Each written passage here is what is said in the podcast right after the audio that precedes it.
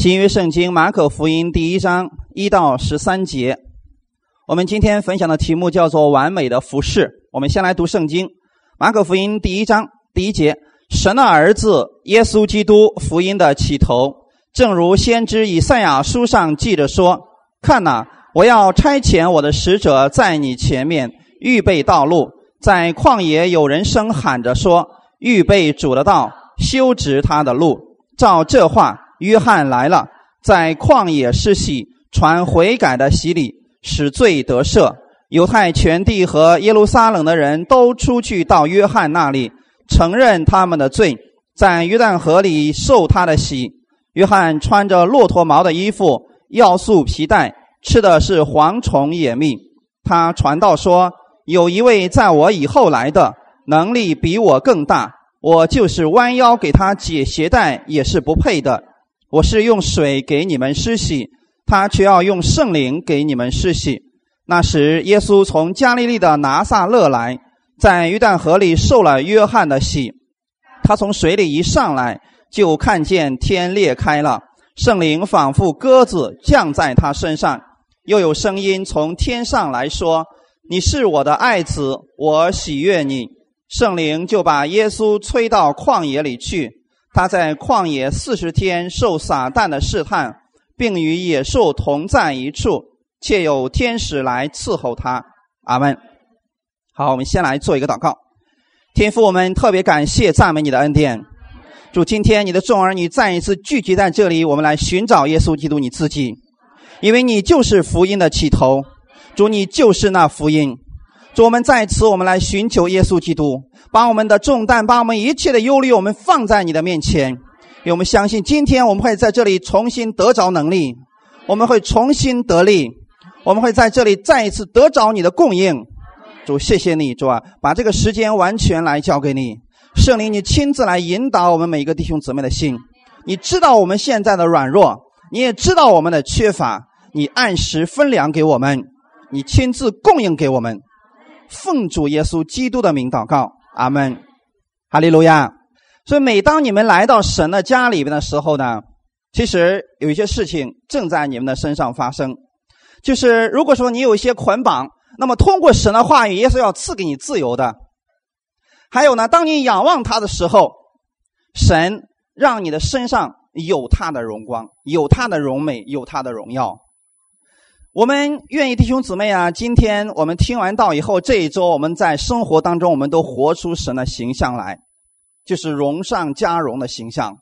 其实我们里边是不是已经有神的形象了？就是很多时候我们只是没有活出来而已。我们不知道吗？不知道里边那个到底是什么样子。所以呢，今天在这里听到，我要告诉你们，你们里边是什么样子，然后怎么样才能活出这样荣美的形象来。然后你活出这样的生活的时候，不单你是受益了。看到的人也受益了，所以今天我们要把我们的焦点转向马可福音。马可福音这本书呢是特别有意思啊，特别重要的一一卷福音书。那么弟兄姊妹有没有想过，为什么圣经要有四卷福音书呢？你发现四卷福音书里边其实记了很多重复的事情，对不对？那写一卷不就完事儿了吗？直接把耶稣从出生一直到死亡复活之后干了什么，全都给他记下来，一个人记不就完事儿了吗？或者说这些人凑到一块儿直接写一本不就行了吗？这样大家读一遍就完事儿了。为什么要分四卷来写？而且好多还都重复了，明明都是一样的。呃，这个书里面写的有，那个书里面写的有，神不会做无意义的事情。虽然你不明白，但你一定要记得，我们的神绝对不会在圣经里边浪费一句话。如果没有意义的话，神是不会记在圣经上的。阿门。那么四个福音书，它代表的是四种不同的耶稣基督的样子。在旧约的以西结书里边描述了，呃，你们知道有过去啊，会幕有一个至圣所和圣所，对不对？在至圣所和圣所之间有一个幔子，在那个幔子上有图案，那图案里边有四呃四个样子，其中有一个是鹰，另外一个是狮子，还有一个是人的脸，还有一个呢就是牛的像啊牛的样子。那么四个福音书也是从这四个方面来描述我们耶稣基督不同的一个样子。四张耶稣基督的脸，其中一个是老鹰的脸，那是约翰福音。约翰福音的起头并没有论及耶稣的降生，他是站在一个非常高的高度，因为鹰是它的飞行高度是动物当中最高的，是不是？当然也超过了我们。那么约翰福音它是站在一个非常高的高度来告诉我们神的儿子是什么样这个样子。他为什么来到这个世界上？所以他没有跟人商量，直接告诉我们说：“太初有道，道与神同在，道就是神。不管你今天相信与否，我已经告诉你，这就是事实，这就是结论。你相信你就得着了。然后告诉你说，道成了肉身。他不告诉你啊，玛利亚怀孕或怎么，就是一句话，四个字，告诉你道成了肉身，那个名字叫耶稣。阿门。他站着一个神的非常高的高度来告诉我们这样一个事情啊，那是一张老鹰的脸。马太福音是狮子。”啊，一张狮子的脸，因为马太福音是特别为犹太人而写的。犹太人有十二个支派，其中有一个叫犹大支派。犹大支派就是象征他犹大派像狮子一样的一个犹大的支派啊。而耶稣正好是出生在犹大支派里边，所以你会发现马太福音的家谱是不是你们不太喜欢读家谱？但是家谱有着非常重要的意义。马太福音里边的家谱不是从神开始写，不是从亚当开始写的，而是从亚伯拉罕开始的，对不对？他记载到亚伯拉罕，为什么呢？因为是从亚伯拉罕开始有了十二个孩子，然后有了十二个支派，最后成为了一个国家。他是从这个呃方面来记载耶稣基督的，所以耶稣的家谱是从这个的方面来告诉我们说他是君王，他是万王之王。所以里边提到了大卫啊，提到了这个所罗门啊，很多的王也告诉我们耶稣就是万王之王。而路加福音是关于人的书。因为有人的像嘛，还有第三个像就是人的像，人的脸。在路加福音里边，你会发现耶稣以极大的恩典，这个降降杯的恩典、美好的恩典，在人群当中行走着。他以人的样式而生活，因此路加福音里边虽然也有家谱，但是路加福音的家谱跟呃马太福音又不一样。他虽然也是从耶稣开始，然后往上追溯，但是他一直追溯到亚当，然后说亚当是神的儿子。是不是一直到了人类的始祖？那是人，所以说它是人的一个福音，人的脸啊，这样一个方面来探讨福音的。而今天我们所读到的马可福音，它是牛的样子，牛的脸。那么一提到牛，你们想到的是什么？没有人会把牛想到聪明这一说，他会想到牛是一个非常老实、非常默默无闻的在那儿干活的啊，也没有什么怨言的一个动物，对不对？所以这就是牛的样子。那么一提到驴，你们会想到什么？是不是脾气不好？然后呢，非常倔，对不对？而且呢，这个喜欢嗷嗷叫。你会发现，驴没事喜欢嗷嗷叫两声，不知道是想引起母驴的注意，还是引起人的注意。但是牛有没有没事就叫两声的？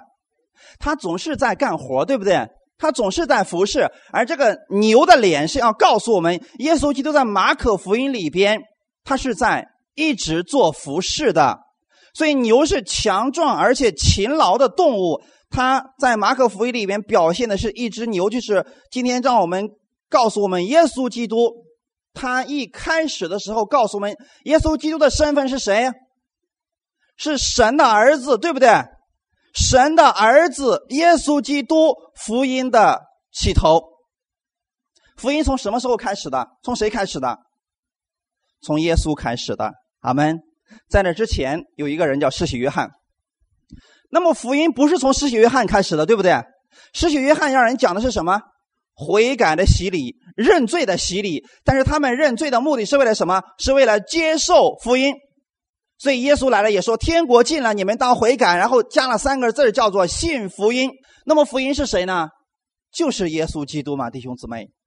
所以从耶稣基督开始，福音就正式开始了。耶稣基督的服饰也正式开始了。感谢主啊！马可福音里边没有家谱，原因是什么呢？刚才我们提到说，耶稣一开始神显明了他的身份是儿子，对不对？但是为什么在马可福音里面没有家谱呢？你们有没有想过这个事情呢？为什么没有家谱呢？因为他是以仆人的样子来出现的。假如你们家里边呢，过去你看我们看的电视上啊，呃，大户人家他养了很多的仆人，对不对？有没有把仆人的家谱都写到自己那个那个家里边去？他不关心你这个仆人的家谱是什么，是不是？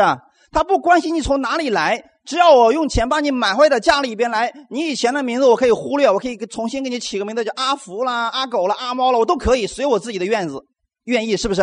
甚至我可以把你的姓都改了，说跟我随随我的姓好了。在过去，仆人就是这样的一个样子，弟兄姊妹。但耶稣基督为什么在马可福音里边没有记载他的家谱呢？因为现在他虽然是儿子，但是他放弃了儿子的这个样式，他来到了人间，他成为了一个仆人。阿门。弟兄姊妹，你们有没有想过，为什么耶稣基督要成为仆人呢？他本来是儿子呀。为什么要成为仆人呢？你们要知道，儿子和仆人的区别大不大？大的太多了。仆人有什么特点呢？仆人第一，他没有自己的所有权，他没有自己的财产，一切都不是自己的。就是如果说他的主人给他娶了妻子，这个妻子也是属于他的主人的，明白吗？所以他所有所挣的一切都是他主人，他没有自己的东西。包括他的生命，也不是自己的，而是他的主人的。所以，他主人什么时候让他死，他都必须得死。这就是过去的仆人。那么，弟兄姊妹有没有想过，今天我们所有的一切是谁的呢？是耶稣基督的。阿门。虽然说仆人没有自己的东西，但是你要知道，还有另外一个方面可以反映出仆人他所有的一切也是由主人来供应的。阿门。也就是说，这个仆人他的。兴衰是跟他的主人有关系的，对不对？如果他的主人升官了，这个仆人也跟着升，对不对？如果他的仆人被这个一下子整个家族都被杀光了，那么他也难逃厄运，明白了吗？他的这个兴衰跟他的主人是有直接的关系。那弟兄姊妹知道，我们是耶稣基督的仆人，阿门。耶稣基督他现在永远是得胜的，所以你们也在得胜里边。这就是仆人的好处，他所有的一切供应都是从主人而来的。还有一个是仆人有什么样的特点呢？就是他是立即来做事情的。所以在马可福音里边提到了很多这样的词，叫做随即、立即、即刻。这些词是怎么出现的呢？你比如说，有时候可能一个人说：“哦，夫子啊，我的孩子得病了，你赶紧去看他吧。”也说：“我现在就跟你一起去。”为什么他要加上这个词呢？是因为他现在是以仆人的身份出现的。你比如说，主人说：“那个谁，你过来，然后给我倒点水。”那个主那个仆人怎么说？“哎呀，主人，你等会儿，我这会儿忙着呢，行不行？”他无论你现在在忙什么，你即刻放下，然后小跑进来，然后立刻为主人来做事情。这就是仆人的特点。那得用怎么来想想？儿子有什么样的权利？儿子的权利跟仆人一样不一样？仆人所没有的，儿子全都拥有。阿门。仆人没有基业，儿子有基业，对不对？仆人无论你做多少，你都是应该去做的。但儿子呢，你做一点父亲主人可能立刻就赏识你，明白了吗？那么耶稣基督一开始是仆人还是儿子？他是儿子呀。可为什么他要成为仆人呢？因为我们是仆人，我们以前都在做着魔鬼的奴仆。阿门。无论你怎么样挣扎，你都没有办法逃脱这个魔鬼的魔掌。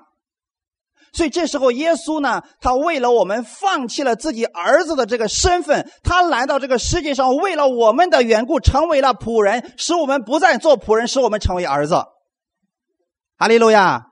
所以现在你记得，你不再是一个奴仆，你是儿子了。圣经上是不是特别告诉我们说，现在你们所受的不是奴仆的心？你们所说的是儿子的心，所以你们可以呼叫阿爸父。弟兄姊妹，这就是你身份的改变，是因为有一个人替你成为了仆人，所以你挪去了仆人的身份，你变成了儿子。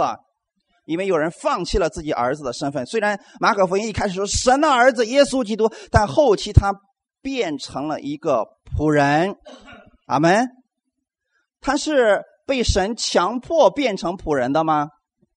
我们一起来读一下《腓立比书》第二章五到八节：你们当以基督耶稣的心为心，他本有神的形象，不以自己与神同等为强夺的，反倒虚己，取了奴仆的形象，成为人的样式。既有人的样子，就自己卑微，存心顺服，以至于死，且死在十字架上。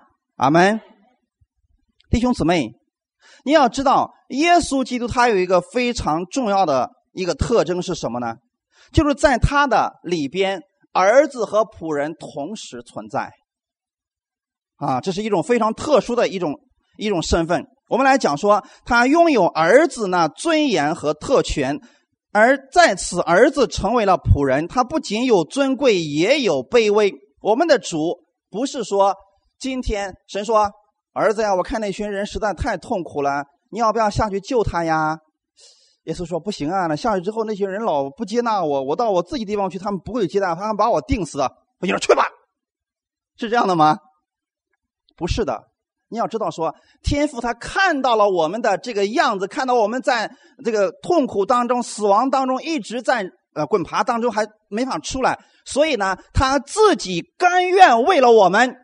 然后取了奴仆的形象，成为人的样式。阿门。你要知道，他们如果没有这个肉身披着的话，耶稣可以无所不能，是不是？但是因为有肉身存在，那么他在以色列他就不能来中国，明白了吗？因为当时有这个肉身的限制啊。所以你要想，一个神他为了人的原因，他成为人本身就是限制了自己，对不对？好，我们看他反倒虚己，取了奴仆的形象，既有人的样子，又自己卑微，存心顺服。阿门。弟兄姊妹，这就是我们所说的耶稣基督，他成为仆人的时候的样子。他不仅有尊贵，也有卑微，这就是我们耶稣基督的美好。弟兄姊妹，当我们人，你比如说一个人。他是个当官的，平步青云的时候，他的地位越来越高的时候，这个人会怎么样？是不是就开始慢慢的开始骄傲了？慢慢的可能忘乎自己是谁了？那么同样的，当一个人他的情况越来越糟糕，越来越糟糕，越来越糟糕，越干什么都失败，干什么都失败，到最后呢，他会给自己下一个什么样的结论？我是一个失败者，所以他可能每一天都在沮丧当中，都在抱怨当中，都在各种各样的埋怨当中生活。这就是我们人，但耶稣不一样，他既有尊贵，也有谦卑。阿门。这两种特质同时存在于他的里边，弟兄姊妹。他虽然有王的身份，但是他却不践踏人，却不强夺人。虽然他卑微的像牛一样来服侍众人，但是他却不是那种。谄媚的那种服饰，他仍然是有尊严的服饰。阿门，弟兄姊妹。所以我们看到耶稣基督是为了我们，甘愿来到这个世界上，存心顺服，为的是我们脱离现的这个样子，使我们成为儿子。阿门。他来到这个地上是为了要服侍我们的。所以圣经里面提到说：“你们要你们当以基督耶稣的心为心。”那么，基督耶稣的心到底是什么心呢？服侍的心，阿门。如果说我们知道我们是至高无上的神的儿子，我们来到世界上，我们可能趾高气扬的。但耶稣不一样，耶稣的心，他一直是来到世上，他就是为了要服侍人的，所以他存心顺服，以至于死，且死在十字架上。弟兄姊妹，为什么耶稣要死在十字架上呢？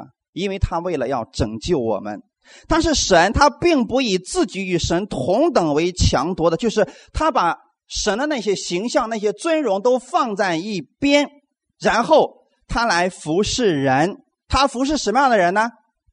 其实耶稣来到世界上是服侍你的，明白吗，弟兄姊妹？耶稣来到世界上是为了服侍你的。你要记得，你读圣经，你不是为别人读，你也不是为我们在读，你是为你自己在读。当你看到耶稣说他贵为儿子，但是他就来到世界上成为了仆人。他成为仆人，他是在服侍谁呢？他不是在服侍神，他是在服侍你。感谢主，为什么呢？因为你需要服侍，而服侍你的这一位，他却具有儿子真正的身份，但是他现在成为了仆人，因为他把你当儿子来看。阿门，感谢主啊！所以我们的身份有了一个有一个变化，你知道吗？现在你成为儿子的样式了，那么耶稣基督成为仆人来服侍你了。感谢主啊！好，那么耶稣所服侍的这群人是什么样的一群人呢？有罪的人、失败的人、令他失望的人，是不是？但尽管如此。耶稣仍然还在服侍我们。我们虽然如此不配，但是他还是在服侍我们。这就是我们伟大奇妙的救主。阿门。我们看一段经文，《马可福音》的第一章十到十一节，我们一起来读一下。他从水里一上来，就看见天裂开了，圣灵仿佛鸽子降在他身上，又有声音从天上来说：“你是我的爱子，我喜悦你。”阿门。当他从水里一上来的时候，圣经里边在第一章提到说天裂开了，圣灵仿佛鸽子降在他的身上。在原文当中提到的“我喜悦你，你是我的爱子，我喜悦你”，他意思是什么呢？说你是我所爱的，你里边的一切我都喜欢。阿门，弟兄姊妹，神不是说只喜欢你的优点。只喜欢你年轻的时候、漂亮的时候，等老了把你踹到一边去了。不是，神的意思是你所有的一切我都喜悦的。尽管你现在失败了，但是我可以拿去你的失败，我可以使你重新站立起来。尽管你有疾病了，但是我可以医治你的疾病。尽管你的犯罪，可是我有能力使你不犯罪。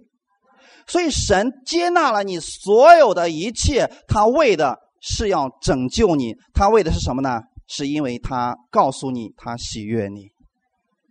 感谢主弟兄姊妹，在这个时候，耶稣被天父说：“你是我的爱子，我喜悦你。”在这个时候，耶稣一件神迹都没有行过，一个病人都没有医治过，甚至一个人都没有安慰过，对不对？但是我们的天父已经说了。我喜悦你，这是我们今天要分享的一个非常重要的一点。弟兄姊妹要记得，在这里，神告诉我们，他喜悦耶稣，不是因为耶稣做了什么，所以才喜悦他，而是因为是他的儿子。同样的，神今天喜悦你，不是因为你做了好事情，神才喜悦你，而是因为你是他的儿女。所以，就算你失败了，神仍然还是爱你的，他还是喜悦你的，你仍然是神的爱子。这一点一定要记在心里边。就算你真的做生意什么失败了，什一塌糊涂的时候，你要记得这句话：神不是因为你做了什么事情才承认他喜悦你，而是因为你是他的儿女。今天我们在世上的时候，这个世界观因为被扭曲了，人们也用这样的世界观来看神。你比如说，在世上的时候，如果孩子考了三十分他回到家的时候，很多孩子就把改成八十分为什么？怕被骂。你看见没有？小孩子都说的很，这是小孩子的话啊，天真无邪，对不对？那他是对谁说的？家长们，哈 哈家长们，你想想看，你是怎么样来衡量你的孩子的？你告诉你们孩子一个错误的信息：你考的不好，我就这个脸，知道吗？如果考了真的考了八十分，回来还能还好点。如果考一百分，啊，有儿子呀！你会发现，那这个儿子的心里别想了，是吧？三十分的时候可能就不是儿子，六十分勉强能够有资格做儿子，八十分还行，还有点微笑，一百分那真儿子呀！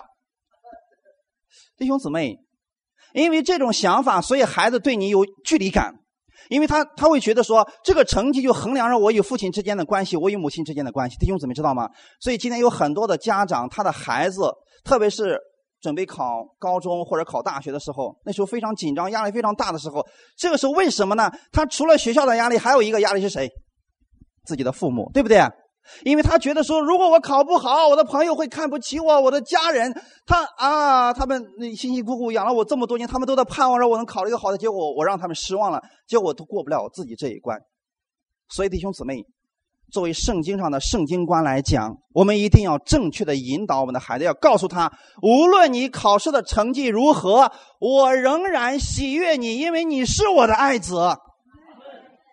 当你这样来告诉你的孩子的时候，他会更加乐意去学习的，而不是说好好学习考一百分我就喜欢你。这样的话，你告诉他，实际上是用律法在教导你的孩子，是告诉他以后如果不好好学习，后面会怎么样怎么样的话。因为我小时候是受这样的教导，你知道吗？有时候家人会把我带到那个路边看到一个拿着破碗的人说：“告诉你。”不好好学习，这就是你的下场。以后你就跟他一样。所以有时候我发现我自己没考及格的时候，我就想起了什么？你们都笑了啊！真的就让我想起那个人了。那弟兄姊妹，你看我们的神是如何引导将要服侍的人的？他的儿子即将要服侍，对不对？因为前面的路好走不好走，不好走啊！弟兄姊妹，这群百姓不好服侍啊！历代以来，以色列百姓都不好服侍啊。这个时候，他的儿子要去服侍了。天父知道前面的路程如何，所以他给儿子第一个肯定是：“你是我的爱子，我喜悦你。”他的意思是，无论你的事工如何，请你记得我是喜悦你的，你永远是我的爱子。哈利路亚！所以我们知道吗？这件事情其实神说了两次：“你是我的爱子，我喜悦你。”这是在受洗的时候有一次，还有一次在哪里？是不是耶稣带着三个门徒去了变相山，在黑门山上？你知道现在耶稣所受洗的地方，这个约旦河，它是我查了一下这个历史啊，这个约旦河啊，它是海平面以下八百米，低于海平面八百米啊，地球上最低的地方。然后在这个地方，耶稣受洗的时候，天上有声音说：“你是我的爱子。”我喜悦你，而黑门山，耶稣带着门徒三个门徒上了黑门山的时候，就是我们所说的变相山，在那个山是以色列最高的山，那个是海平面海拔九千多尺。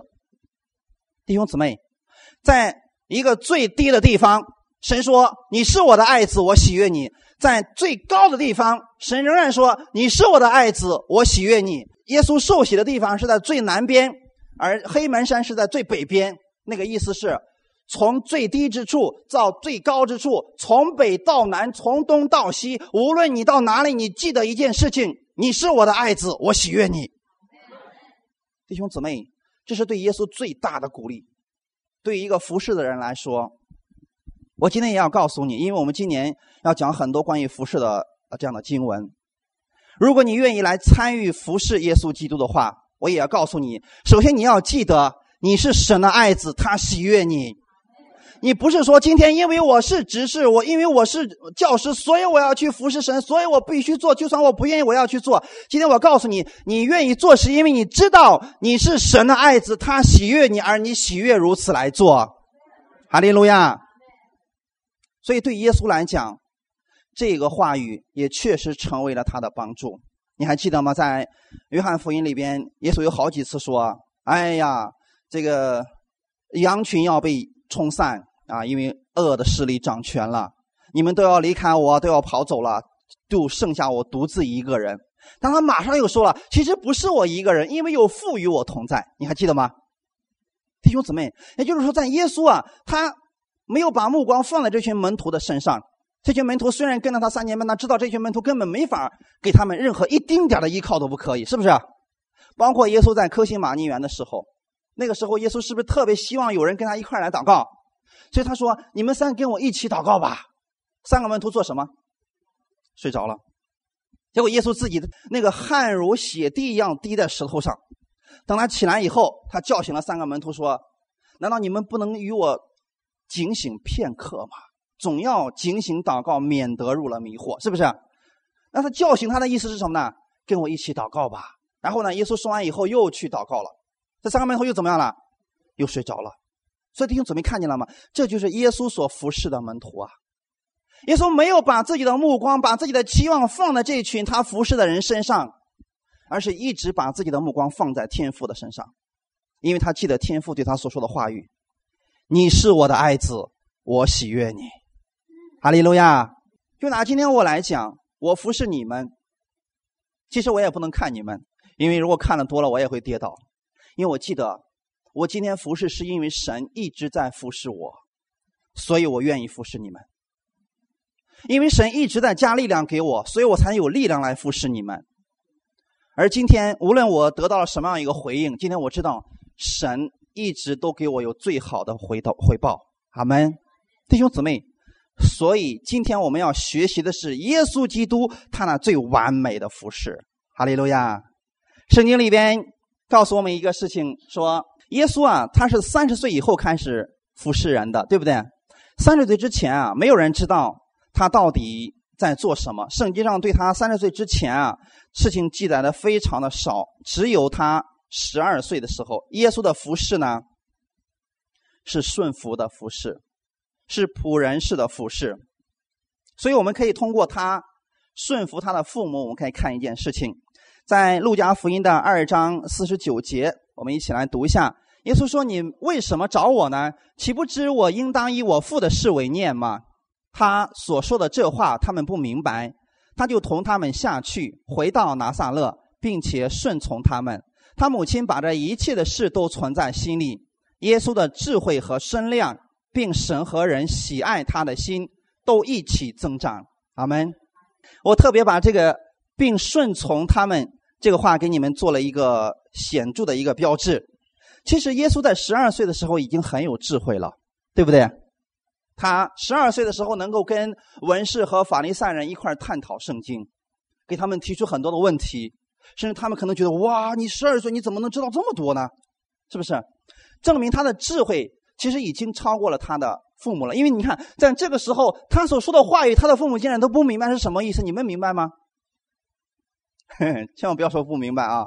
那个意思是什么呢？就说我不应当以我父的事为念吗？就是实际上那个意思，你为什么叫我回家呢？这里不就是我的家吗？难道我不应当在这里服侍吗？啊，就这个意思啊！但是呢，那个时候他的身份是什么？儿子，约瑟的儿子，玛利亚的儿子，对不对？所以他还是选择了顺服他们，这一点非常的重要。所以你可想而知，耶稣是一个多么在十二岁的时候是个多么让人讨讨人喜欢的一个男孩啊！那个时候正值青春期，他的卑微、他的谦卑、他的顺从和孝敬他的父母，让我们都看到了耶稣基督的智慧。十二岁的他已经聪明的非常。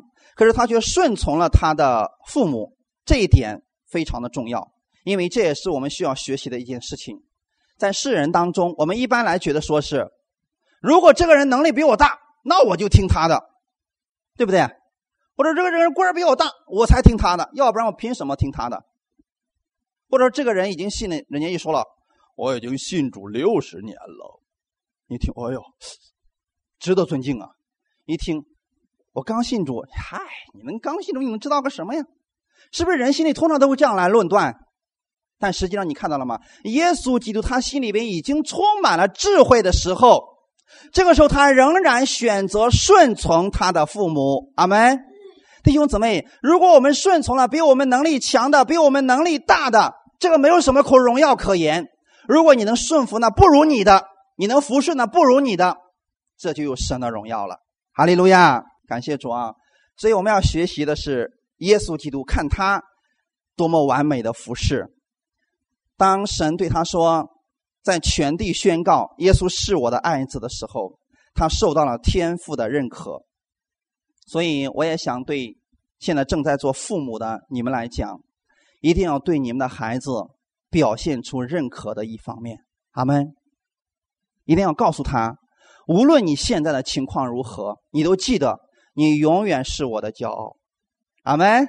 无论你情况如何，你将来如何，你记得你，我永远爱你，永远是我的爱子，阿门。或者告诉他，无论你考试的成绩如何，不要担心，你永远是我所爱的，阿利路亚。这样的话，这个孩子会更加愿意去学习，因为他知道说，我的父亲如此爱我，他就有力量了，阿门。感谢主啊。刚才我们读到说，在约翰福音第可呃这个马可福音第一章第十节说，他从水里一上来就看见天裂开了，对不对？弟兄姊妹，为什么这个时候天裂开了呢？因为神向耶稣基督来说话了。阿门。我们的生活当中，你也记得一件事情：什么时候天会为你裂开呢？当你在谈论耶稣基督的时候。阿门。所以，我我我前一段时间上一周的时候啊，有个人告诉我说：“哎呀，我现在可害怕鬼啦！你都不知道，我一去那个家里，我发现到处都是鬼啊！”我说：“你有什么可怕的呀？这个事情有什么可怕呢？当你用耶稣基督的名，天会为你打开，魔鬼早泡没影了。阿门。你不是说我奉耶稣基督的名，命令这这么多的鬼全都给我出去？你只告诉他们一句话：现在耶稣基督到这里了，该出去的都出去吧。阿门。所以，就像天黑的时候，屋里有黑暗，你只需要打开灯，要不要跟黑暗来商量一下？你们也没有商量过吧？没有说黑暗啊，出去一会儿吧，我要开灯了啊。你发现你一开灯，黑暗是不是就消失了？这就是你们用耶稣基基督之名的方法。当你们在谈论耶稣的时候，天就为你打开了，魔鬼就逃跑了。因为当你说耶稣的时候，那是超乎万民万民之名的人，阿门。有罪的人、堕落的人，生命气息在鼻孔里边的人，用这个名字，魔鬼必四处逃窜。哈利路亚！一定记得啊，这是一个非常重要的事情。还有一个事情，我给弟兄姊妹分享一下，在马可福音里边记载的神迹，比马太福音要多三倍之多。在马可福音里边。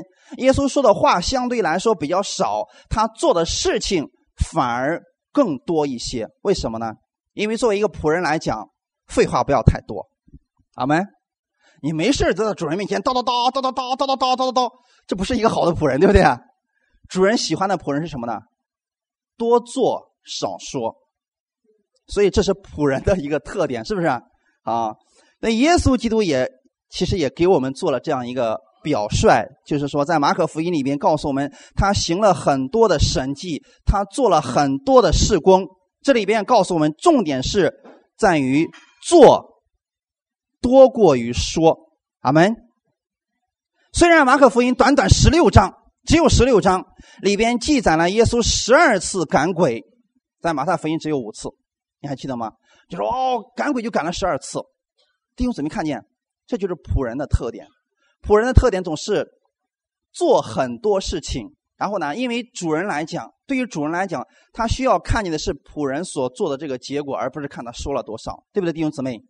所以，对于我们将要服侍的人来讲，其实你们是有福的，因为作为一个服侍者来说，我们更多的不要去说，而是更多的要做出来。哈利路亚！不要说服侍的人只有教会的执事、教师才是服侍者，不是。每一个人都是服侍者，我们每一个人都是服侍，因为我们都是耶稣基督的见证人。哈利路亚！我们都是被耶稣基督差遣出去的人。感谢，所以我们每一个人都是耶稣基督的服侍者，都是一个服侍神的人。那么在这种情况，你想让你的家人改变，想让你的朋友改变，一定切记，这时候你要做的是服侍他，而不是总是给他讲耶稣有多好。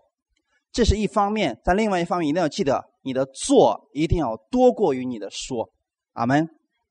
就是说，让你的行为上让别人看出来你确实是一个基督徒，这是一个服侍的人要做的事情，阿门。感谢主啊！好，那我们接着往下看，在马可福音的第十章四十五节，一起来读一下。因为人子来，并不是要受人的服侍，乃是要服侍人。并且要舍命做多人的赎价，阿门。尽管我们希望我们都能够服侍主耶稣，很多人把服侍主当做一种荣耀，但实际上却是主耶稣在服侍我们，他一直在服侍我们，直到我们里边丰盛了，好吗？我给你们举一个圣经的例子，然后我们来详细来分解。有一次，耶稣。这个在大中午的时候，到了撒玛利亚的城门口，坐在那个地方休息。耶稣也渴了，也饿了。门徒们进城去买东西了。这时候有一个撒玛利亚的妇人出来打水。大中午的时候，耶稣向他要水喝。还记得这个故事吗？其实，在这过在这个过程当中，似乎看出来是耶稣需要这个女人的服侍，但最终的时候，结果是什么？耶稣服侍了这个女人，对不对？并且把自己的活水给了这个女人，这个女人的生命从此以后翻转了过来，她变成了一个服侍者，她放下了自己的过去的那些一直很羞耻欲说出来的东西，放下了自己的过去的那个呃糟糕的经历，放下了自己的水罐子，然后跑到城里面变成了一个宣教士。阿门。他成为了一个服侍者，结果那个城有很多人因为这个女人的缘故发生了改变。弟兄姊妹，所以这个女人看起来是她在服侍耶稣，但实际上是耶稣在服侍她。阿门。对于我们现现在来讲，我们很多人总以为说是我在服侍神，但实际上是神在服侍你。你想想看。今天耶稣给我们医治的能力，让我们去医治别人，难道是你能够有能力去医治别人吗？谁的能力？耶稣基督的能力，是不是？今天你说我能够安慰别人，其实不是你的安慰，是神在安慰他，因为你给别人的安慰总是短暂的。还有一个是什么呢？说今天我们能够从通过一些方面帮助一个人，实际上是主在帮助他。但我要给弟兄姊妹分享的是。另外的一个方面是什么呢？就是说，你记得在你去帮助别人的时候，你这个力量从哪里来的？从耶稣来的。阿门。你想想看，圣经上有句话说：“施比受更为有福”，对不对？意思就告诉你要去给别人，给出去。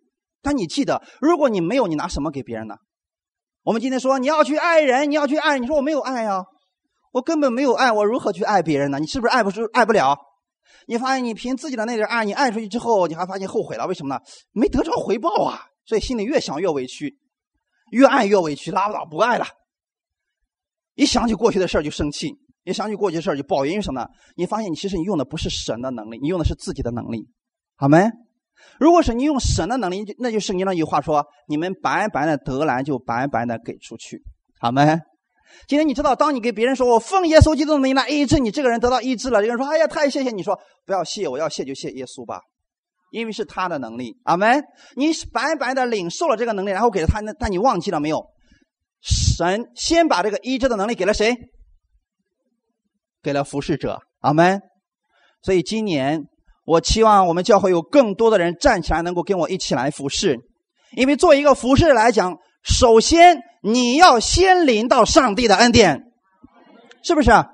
你去医治别人，你已经得到了医治的能力，首首先要医治你。你去供应别人，神首先要供应你，然后你才能供应别人。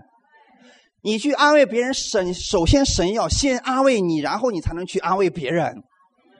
感谢主弟兄姊妹。我们一定要记得，这就是服侍者所他所得到的一种福气，他所得到的一种益处，就是神首先要充满他。就像一个水杯一样，今天我们每一个人就像一个水壶一样，千万记得啊，你不是水源，你是水壶，阿门。你这个壶要怎么样？要跟那个源头接起来，明白吗？神首先把你这个壶里面倒满了水，然后你才能够往弟兄姊妹的杯子里面倒满，明白吗？所以神首先要把他的恩典充满在你身上，你成为服侍者以后，神要先让你临到他丰盛的祝福，阿门。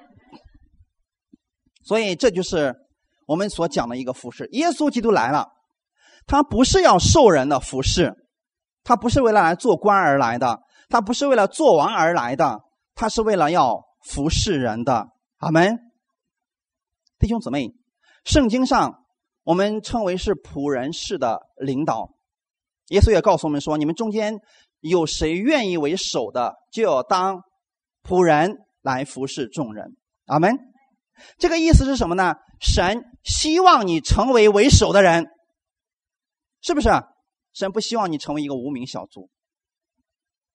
圣经上告诉我们，今天你们都是耶稣基督的什么什么兵？是不是精兵？可是我们忘记了，我们是一个精兵。我不知道什么时候哪一个著名的传道人或者有名的神学家发明了一个词叫“平信徒”。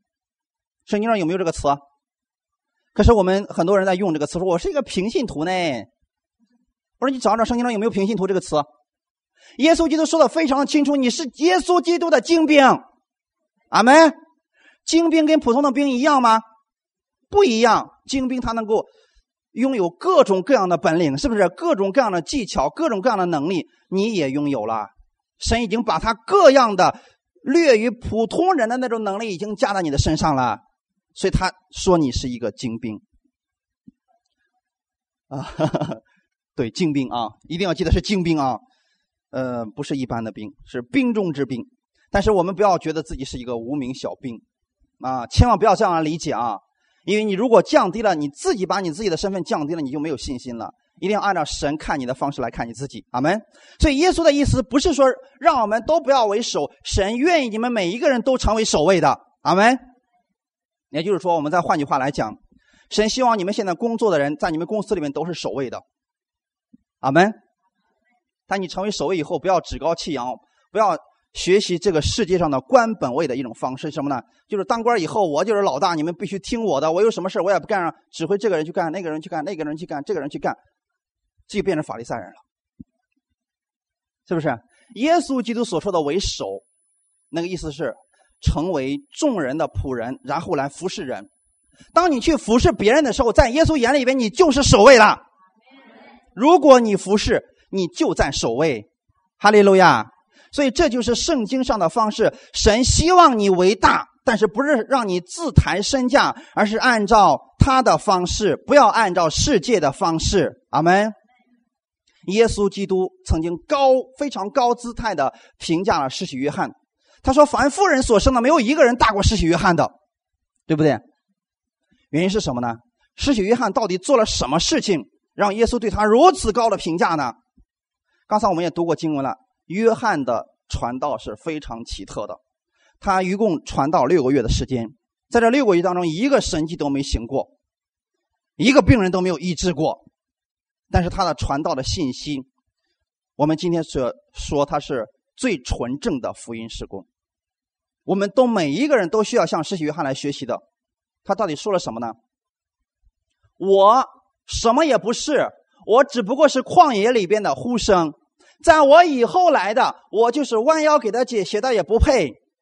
他是谁呢？神的羔羊，阿门。所以有一句话非常的经典的，《约翰福音》里面第一章提到说：“看呐，神的羔羊除去世人罪孽的。”然后告诉门徒嘛：“看呐，神的羔羊，你们去跟随他吧。”弟兄姊妹，你知道吗？这样的事工才是这个世界目前最需要的。你成为服侍者以后，你记得不是用你的能力让这个人站立起来，不是用你的能力来帮助这个人一次，你帮助他这一次之后，下一次跌倒了，他还来找你。你要记得，你的方法是什么呢？就像施洗约翰一样，把人指向耶稣基督。你要告诉他，耶稣基督是你所有问题的解决者。今天我能帮助你，是因为神的缘故，所以你应该自己寻求神。如果你不会，我可以帮助你。这就是我们的服饰。我们帮助别人，把他们带领到耶稣基督的面前，而这恰恰就是施洗约翰所做的。所以，耶稣说：“凡妇人所生的，没有一个大过施洗约翰的。就约那么多的先知，他们都没有做到这一点，施洗约翰做到了。阿门。但又耶稣又提到，天国里边最小的一个比他还大，原因是什么呢？今天我们知道吗？过去的时候，人们只他只是说：‘哦，看呐，神的羔羊出去世人罪孽。’他没有看到这一天。今天我们不一样，我们已经看到耶稣基督这个羔羊已经涂去了。”世人的罪孽，阿门。只要你相信，今天你的罪就被赦免了。所以，这才是真正的福音事工。这样的事工才能领人归向耶稣基督。当把人领到基督面前的时候，这样的事工就是我们所说的服侍。哈利路亚！我们一生的过程当中，其实就一直在做这一件事情，把不信的。带领到基督面前，让他信耶稣；把软弱的带到基督面前，让他重新刚强；把疾病的带到一基督的面前，让他得医治；把那个趴在地上起不来了，把他扶起来，带到耶稣基督的面前，让他重新站立。阿门。包括你们今天听到也是这样的，你们听得到不是我今天在跟你讲什么，或者说你看的这个台上这个人是讲了多少年，或者说有什么名气没有，毕业于哪个著名的神学院没有。你们看的是他口里所出的这个话语是不是耶稣基督的？如果是的话，就能给你带来力量和帮助。因为唯有神的话语是充满能力的，人的话语可能暂时的有帮助，但不一定长久有效。弟兄姊妹，所以我们要学习的是耶稣基督仆人式的服侍。他告诉我们：你们中间谁愿意为首，就要做众人的仆人去服侍他。所以我们也要做一个去服侍神的人。阿门。那么，弟兄姊妹，今天我们具体的应用到生活当中，我们如何来服侍神呢？如何来服侍基督呢？今天的基督在哪里呢？在哪里？在你身边。不要看我，在你身边。弟兄姊妹，记得啊，你身边的人，你的弟兄姊妹，你的公司的老板，你的儿女，就是你服侍的目标。阿门。在马太福音二十五章里面告诉我们说，山羊和绵羊的比喻。那时候主对绵羊说：“你们这蒙我所爱的人嘛，你们可以跟我一起到那永生里边享受福分吧。因为我饿了，你们给我食物吃；我渴了，你们给我水喝；我病了，你们来看我；我赤身露体，你们给我衣服穿；我在牢里，你们来看我。”这些仆人说。主啊，我什么时候做了这样的事情啊？你什么时候饿了，我给你吃的？我没有啊，我没有做这样的事情啊。然后主说了，你们把这个事情做在我最小的一个弟兄的身上，就是做在我身上了。阿门，弟兄姊妹。所以不要说哦，耶稣啊，你什么？你怎么不给我机会来服侍你啊？你一道光出来，我们一定一哄而上，一定掐住你不让你走，一定好好服侍你。不是这样的。今天真正的要你服侍的对象就在你的家人。阿门。就是你的儿女，不要把你的儿女当成你的私人物品，那是神的，神交给你的啊，让你来服侍他们的。阿门。说不要没事拿棍敲他，不要说他是没有用的，不要说他是这个世上的渣子，不是，他是神的儿女。阿门。哈利路亚。你是服侍他的弟兄姊妹，同样的，把你们的老板也当成主一样来服侍吧，因为你记得，当你没有回报的时候，主要回报你的。感谢主啊！所以我愿意弟兄姊妹在今年的时候。你们参与服侍的人，今年你们会领到神加倍的祝福，因为神要让你看到。因为你想想看啊，今天你们中间有人跟我一块儿出去服侍的话，我们一起为一个病人祷告，这个人得医治了，是不是你你的信心也增加了？凡是在场的人，他的信心都会增加。这就是服侍者，神要首先要恢复他的信心，要增加他的恩典，让他的眼睛看到神那奇妙的作为。然后他带着这个力量，然后就去出去服侍了。感谢赞美主啊！所以弟兄姊妹，我们要学习的是耶稣基督的服侍，他是谦卑的服侍，他是顺服的服侍。阿门。他对我们，他虽然知道我们的样子不配他服侍，但是他还是谦卑的来服侍我们，因为他知道今天我们确实太需要服侍了。如果我们服侍那个比我们强的，这本身没什么可夸的。我们今天要服侍的是不如我们的，因为他们需要。我们的帮助，阿门。他们需要，他们更多的需要耶稣基督的爱，而他们看不到耶稣的爱，只能看到我们。所以，我要我们要通过我们先领受神的爱，然后给出去，阿门。好，一起来祷告。天父，我们特别感谢赞美你的恩典。主，今天我们再次感谢赞美你，因为耶稣，你本来是儿子，你却放弃了你儿子的身份，你来到这个世界上成为了仆人。是为了我们的缘故，为了我们不再做仆人，你却成为仆人来服侍我们。你为了我们的罪死在了十字架上，使我们从此以后成为了神的儿女，使我们享受你一切的福分。今天你一直在服侍着我们，你在天父的右边，每一天为我们祷告。当我们软弱的时候，你也仍然为我们祷告；当我们失败的时候，你仍然在爱着我们。